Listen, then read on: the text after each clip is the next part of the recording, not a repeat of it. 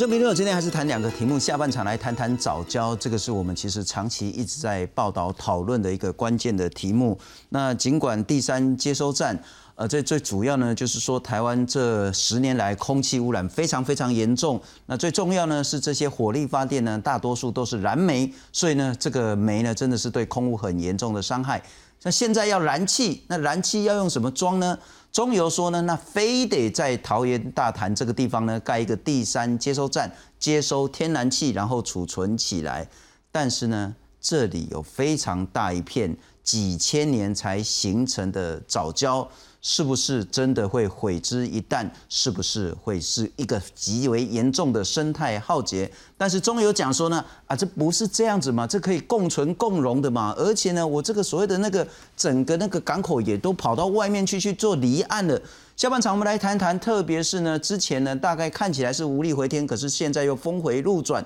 因为呢真爱早教这些还团人士呢，他们发动了公投的连署。不过现在看起来呢，状况有一点不太妙，就是在二月二十八号之前呢，必须要连署三十五万份，但是到目前为止只连署了十万份。下半场来谈一谈，这个恐怕是早交的最后一战。上半场我们来关心缅甸的事情，在上次我们谈到缅甸的军事政变之后呢。很显然，整个局势是一路朝着悲观的方向在发展。到目前为止，至少因为军事镇压呢，已经导致了四个人的死亡，当然有更多人受伤，以及更多人遭到逮捕。翁山书记现在持续被软禁当中。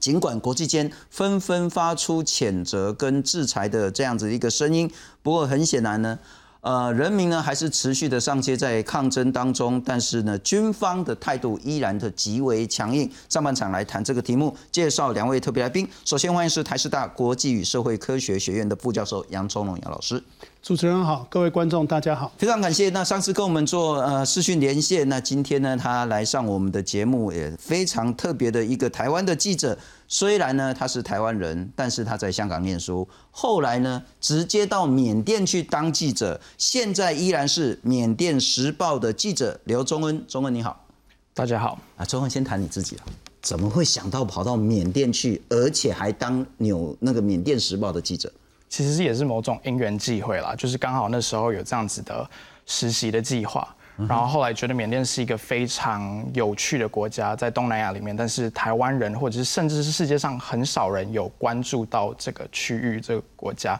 所以才会想说有很多不一样的故事可以去被发掘。你现在还是缅甸时报的记者？我现在还算，嗯。那你怎么现在在台湾是休假回来台湾？我其实是休假回来回来过年，结果就对就被困在这里了。那现在过得去吗？现在等于说他们必须要政府先同意你的 visa，然后还要同意你上飞机。然后其实过去这几个礼拜，很多想要回去的人基本上都回不去。OK，希望这今今天的访问不会导致你其他的困扰，但你会觉得很悲观吗？现在的局势？当然会觉得这就是过去这几天，不管是有呃上升的死亡人数等等，会觉得非常难过了。但是我觉得很多年轻人其实他们是很有希望的，在继续持续做这样子的抗议跟示威。大部分的缅甸民众，特别是缅甸的年轻人，在想什么？他们想说，其实很多人讲的话，不管是缅甸的有很多种族嘛。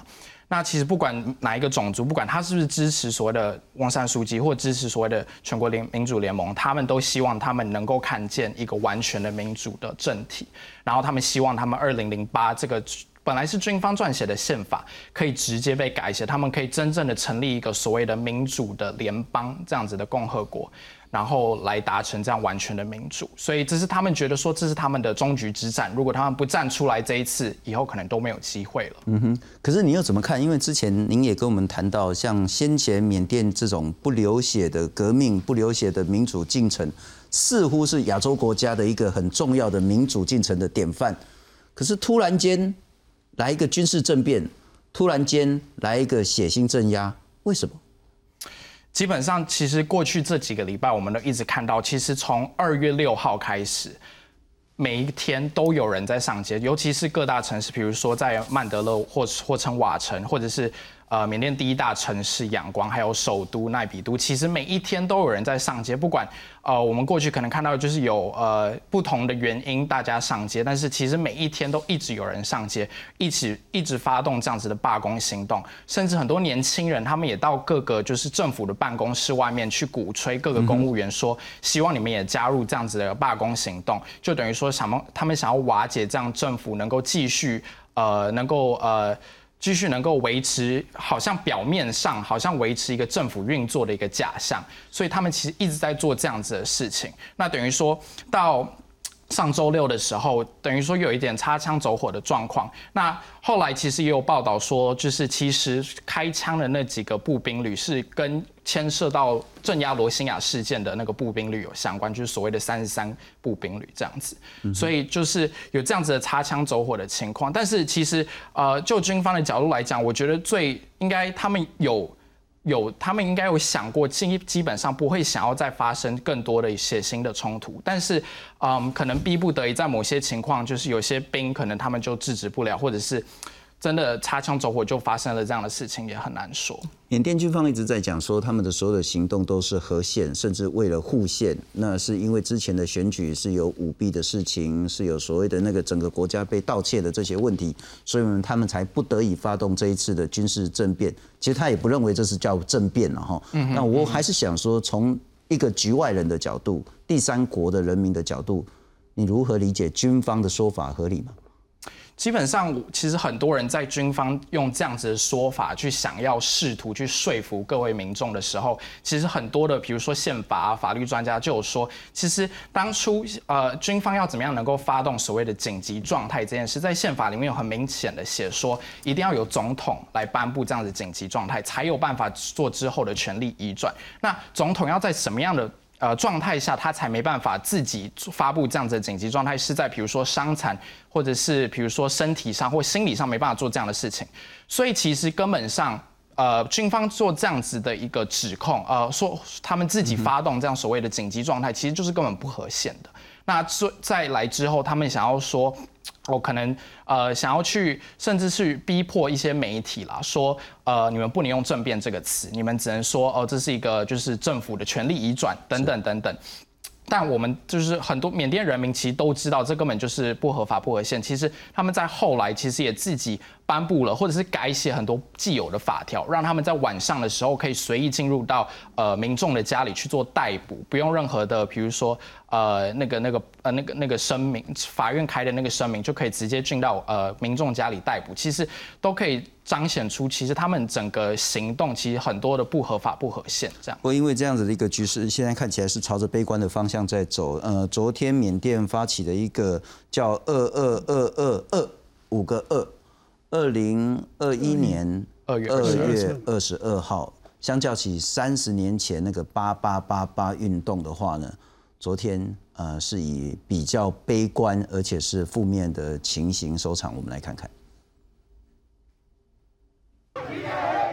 缅甸军方一号发动政变，拘禁政府领袖翁山苏基等人。过了近三个星期，至今已造成四位民众死亡，各地示威浪潮却反而越演越烈。二十一号，军政府再度加强施压，透过国营电视台警告，如果示威者在二十二号发动大规模抗议，恐将招致生命损失。不过，一如外界预期，缅甸民众根本不怕威吓，仍在二十二号发起二二二二二全国大罢工示威活动，要向一九八八年的八。八八八民主运动致敬，仰光聚集数千游行民众，将街道挤得水泄不通，脚踩军政府领导人敏昂来的图像，表达对他的不满。ကျွန်တော်တို့ပြည်တော်စုလွှတ်တော်ကိုစားပြုကော်မတီဖြစ်တဲ့ရွေးကောက်ခံ NLD အမတ်တွေနဲ့ဖွဲ့စည်းထားတဲ့ CRPH ကော်မတီကနေပြီးတော့ကျွန်တော်တို့လှုပ်ဆောင်စရာရှိတဲ့ကျွန်တော်တို့လွှတ်တော်လမ်းကြောင်းနဲ့တစ်စင်းချင်းစီသွားနေပါတယ်။ သွားနေတဲ့လမ်းကြောင်းမှာကျွန်တော်တို့ဒီနေ့တက်ရောက်လာတဲ့တပိတ်မောဆန္ဒပြတဲ့ဖွဲ့တွေအားလုံးက首都奈比多的商店街一片空荡荡，因为民众同样也响应罢工活动，抗议军政府政变。ကျွန်တော်တို့ဒီနှစ်ငါးလုံးပေါ့နော်အထွေထွေတပိတ်စစ်ကြောင်းပြည်လုံးကျွတ်တပိတ်လုံးမယ်လို့ဒါကြောညာဟိုလောက်ထားတာလေအကုန်လုံးကလောက်ထားတဲ့ကတော့ဒါကိုနိုင်ငံသားတောက်နေပါဝင်သိနေပေါ့နော်ပါလဲပါဝင်ရမယ်ဆိုတဲ့စိတ်နဲ့ပါ ဒါကြောင့်မလို့ဒီနေ့အလုပ်ပိတ်ပြီးတော့အခုတပိတ်မှာပါဝင်ဖြစ်တာပါ就在全国大罢工的前一天，缅甸首都奈比多数百位民众出席少女苗队队凯的丧礼，表达对她的哀悼与不舍。苗队队凯因为参加反军政府政变示威，头部中弹，在十九号不治身亡，引发民众对军方更进一步怒火。ယူဆိုင်ကြပါလို့အကောင်တွေကသူတို့ကလက်နဲ့အားကိုပြီးတော့ပြစ်ရှင်တိုင်းပြစ်နေကြတာဆိုတော့ဟောဒါ view ဆိုင်ပြီးတော့နေကြပါလို့လောက်ကြပါလို့ပြောချင်ပါတယ်ဗျ 第一大臣仰光，二十一号也有民众举办活动，悼念前一天在瓦城示威惨遭军警实弹射击身亡的两名十八岁与三十六岁男子，也有数百人聚集美国驻缅甸大使馆前，举办烛光祈祷活动，悼念因为示威失去性命的同胞。公视新闻林孝如编译。问杨老师，我们一起来看看这两个礼拜的发展。这二月九号，也就是上次邀请您来一起谈的时候呢，其实当天就有一个女学生中弹的，那最近就不幸过世。在军事政变之后呢，当然各地都有很大规模的抗议行动。那军方呢一直讲说，通通是合宪的，而且呢是这些示威者呢煽动暴力，才不得已用比较激烈的方式来去镇压。数十万人在二月十七号呢又回到街头，那铁路工人也罢工了，响应公民不服从。少女死亡，在两三天前引发瓦城的怒火，军队再开枪，至少三个人死亡。那在昨天的时候，有一个叫二二二二二。五个二二月二零二一年二月二十二号，昨天发起的大罢工，这是继三十几年前的八八八八运动之后呢，规模最大的抗争。翁山书记持续被关押，然后六百多个人被捕失踪，那至少六百三十七个人被关押。联合国的缅甸人权报告员说呢。之前涉嫌对罗兴亚人种族清洗或叫种族灭绝屠村的第三十三轻步兵师呢，这一次也出现在瓦城，呃，开枪对着平民。我还是想问，很显然是一直朝着悲观的方向在走。应该是说两边啊，就是政变的两方哈，缓步的让情势往越来越紧张，然后看不到解决方案的方向走。就是基本上，它这个缅甸是地方非常大的地方，民众的抗议呢，现在是各地都有，这个是过去以来少见的情况。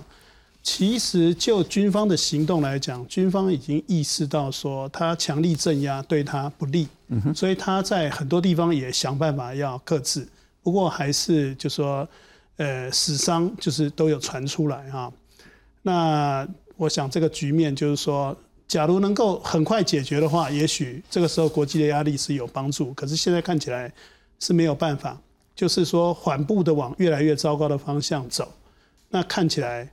双方都没有缓和的余地，就是已经引发的这个民众啊，他的声势不可能会小下去。嗯哼，军方在这个情况下给他的压力不够的情形呢，他也会继续坚持，他要掌握这个局面，所以。看起来是令人悲观的。人民看起来，你如果更强硬的开枪，甚至更血腥的动作的话，你只会激起更大的反弹。是。那军方唯一的解套就是释放翁山书记，把权力交给原本的总统，这是唯一的解套吗？呃，不会啊。就说呃，在过去有各式各样的那个发展的可能性，现在呢，就是要看军方的情况哈，还有国际的压力。那当然就说，呃，现就是缅甸平民这一次的这个反应啊，其实看起来就是军方的正当性就很清楚，就说他没有得到支持。嗯哼。那么如果跟过去的这个呃缅甸的这个示威抗议比较起来，这一次参与的层面非常广泛，就是呃不只是知识阶层哈。一般老百姓、哈商人、哈各式各样的职业的人都都出来响应了哈，员工到老板都响应了，然后呢，甚至连边区这种少数民族地区也响应。这种情况下，很难让人家觉得说这个军政府啊还能够真正怎么样去治理这个国家。嗯他要作为一个好的治理的可能性，已经已经就是不存在了。可是呢？真正要威胁到让军方放手哈，把这个政权交还，看起来这个压力有没有大到这个压力？所以现在变成是一个僵局。嗯，我们来看看，包括联合国、包括英国、包括美国以及欧盟，其实许多国家都纷纷发出谴责，那谴责的声音很大了哈。那制裁的力道够不够，现在还不确定。那这样的制裁是不是能够给缅甸军政府一个足够大的压力？不管是交回政权也好，或者是说缓和现在的局势，我们来看看，包括联合国的人权理事会也共同制裁，呼吁说必须要停止这样的一个镇压行动。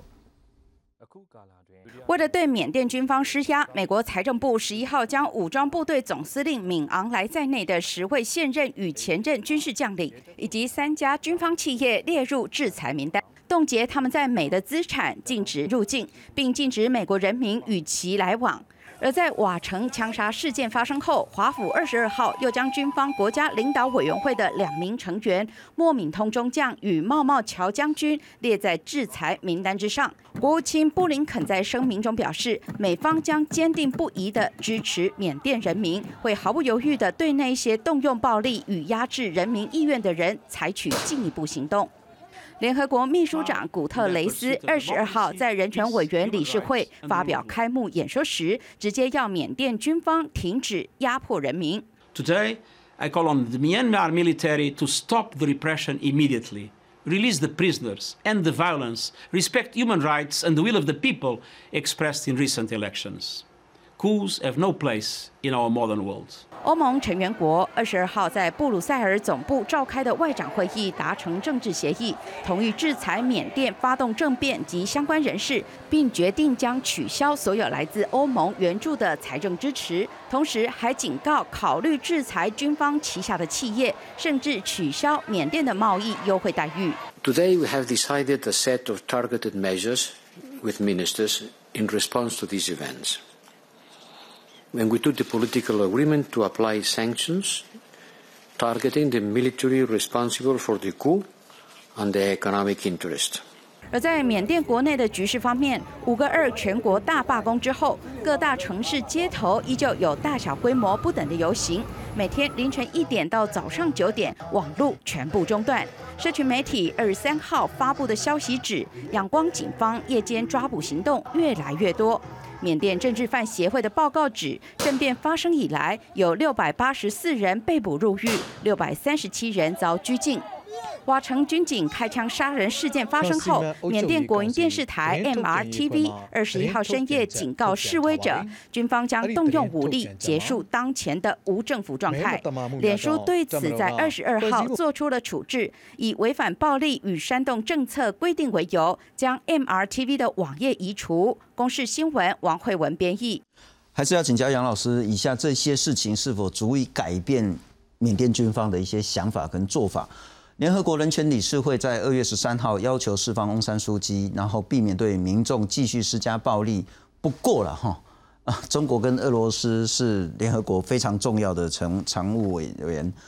他们都说我靠这波关系，你们要制裁要去那个怎么样去骂缅甸，跟中国跟俄罗斯无关。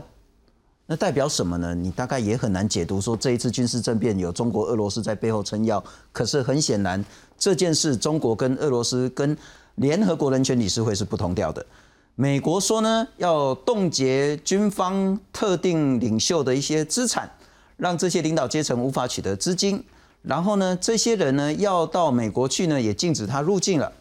欧盟说呢，也在欧盟外长会议达成政治协议说。要制裁发动政变的这些人，要取消对缅甸的财政支持，要考虑制裁军方下面的企业，甚至取消对缅甸的优惠贸易待遇。英国说呢，禁止英国的企业跟缅甸军方合作，也不提供缅甸军方的任何援助。几个改变是说，很显然各国的动作算快，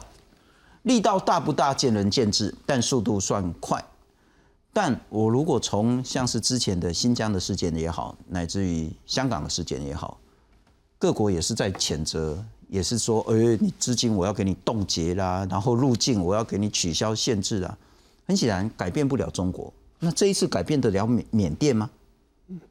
我觉得这一次现在有一个新的发展，就是说欧盟啊，欧盟的外长会议邀请美国新上任的这个国务卿啊布林肯视讯会议。换句话说呢，缅甸这件事情哈，它引起国际社会，等于说是原来也许有旗舰的不同的人哈，就迅速集结起来。那如果说以行动来讲哈，呃，最快速的是纽西兰、加拿大、英国、澳洲，他们已经都制裁令都已经出来了。呃，这个在过去哈，国际就是要去呃发动这个经济制裁来讲啊，这一次的速度是非常之快，大家的共识非常高啊。这是前所未见。那我们这样讲好了，刚刚所比喻的那个，就说以中国做例子啊，我想就说呃，可能并不是很适合在看缅甸这个情况，比较适合的应该是看这个伊朗啊，美国对伊朗的这个就是呃这个经济制裁。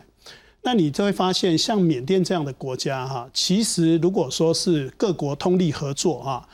呃，看起来缅甸就一定会变成是一个孤立的地方。那这样的话，哈，从过去的这样的例子来讲，最终还是会发生效力。现在伊朗基本上就是差不多就是要妥协了。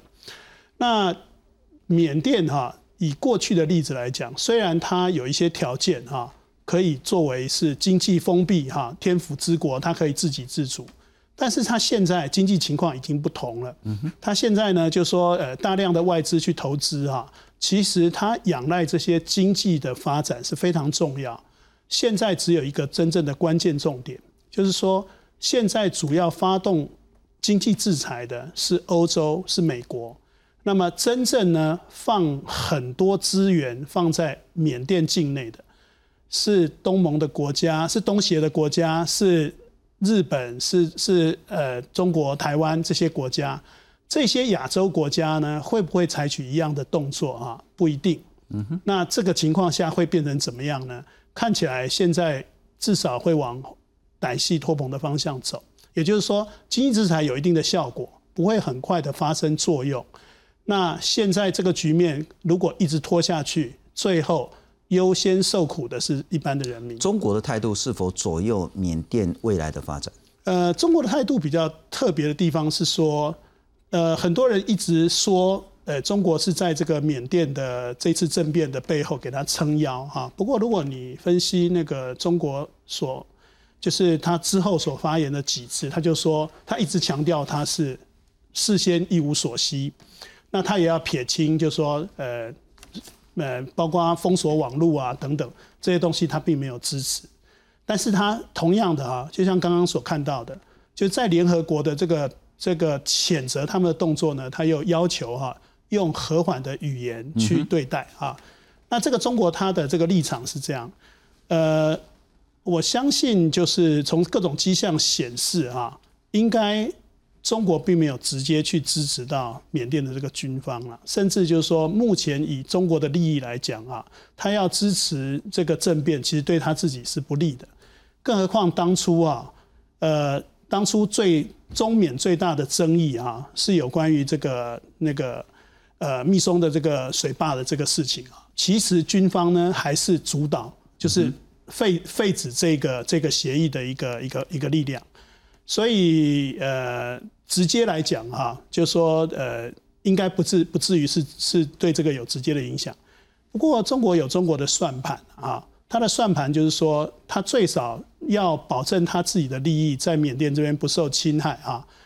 他不要太快的表态，他希望维持呢，就是说，在这个局面下，他还是一个灵活的活棋哈。是，那他还是一个举足轻重、有影响影响力的一个呃境外势力。嗯哼，不过总统，我还是请教您，然后刚刚我们谈到说国际间纷纷，但纷纷也不代表所有国家都是这样，至少俄罗斯跟中国态度就比较暧昧模糊一点。不过我们来看看，很显然这个抗争不但持续，而且呢态势越来越升高。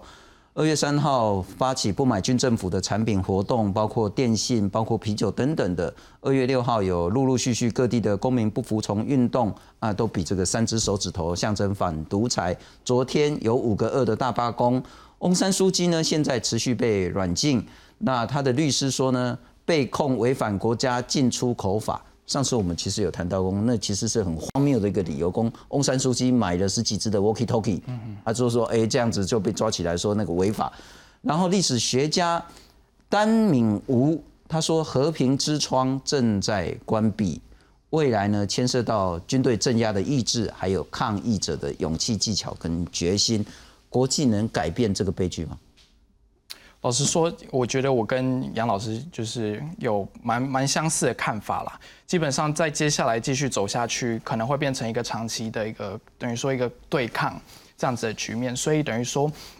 真的国际间啊，不管是经济制裁也好，或者是内部当中呃一直。不断进行的这样抗议甚至罢工的行动，都会使这样子的对峙的情况继续呃延长。那所以基本上对前景可能是不太那么乐观的。但我觉得另外一个可以纳入考量的一个点，很重要的在缅甸整个政治里面很重要一个点是所谓的在边境的一些民族武装组织。那为什么这些民族武装组织很重要？因为其实，在政变之后，其实很多民族武装组织它就在呃缅甸境内他们是有势力的，等于说是缅甸政府不管是军方或者是之前的民主政权，他们都没有办法就是进到那那边的势力范围里面。所以在那时候政变之后发生的时候，他们就跟当地的居民说：假设说军方要来侵扰你们、来干扰你们，或者是对你们做一些不利的情，你们可以来投靠我，我可以来提供你们保护。那其实从上个礼拜就说。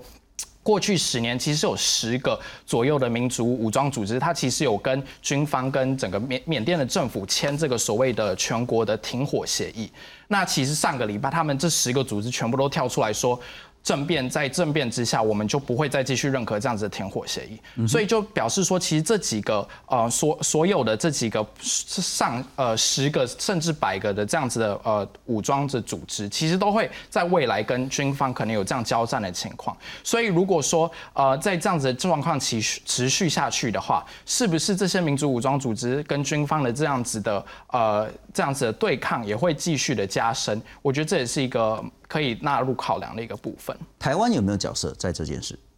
台湾在这件事情上面，其实到目前为止，台湾政府所发的声明，其实一直以来都是非常软性的。其实是，嗯，对很多人来说是蛮失望的。因为不管是国民两党，其实在这一件事情上面发出来的声明，可能连一开始连。谴责都不到，就说哦，我们希望就是各个呃各个有关的单位能够赶快米平这样子的纷争，米平分歧，然后达到一个稳呃达到一个社会的稳定。但其实之后其实也没有发出什么强硬的措辞，甚至根本就没有所谓的经济制裁或者是任何的有效的行动。我们跟缅甸之间有有什么样的贸易关系吗？现在呃，缅甸其实，在除了所谓的就是新南下政策框架之下，其实它在整个缅甸东南呃台湾在东南亚的整个经济的呃利益上面其实不算大。但是虽然在过去十年，因为民主开放的原因，其实也有很多台商到那边去设资投产这样子。换句话说，不管是政府单位，不管是政党，乃至于台湾的一些学者、NGO 团体，乃至于一般民众或者是媒体。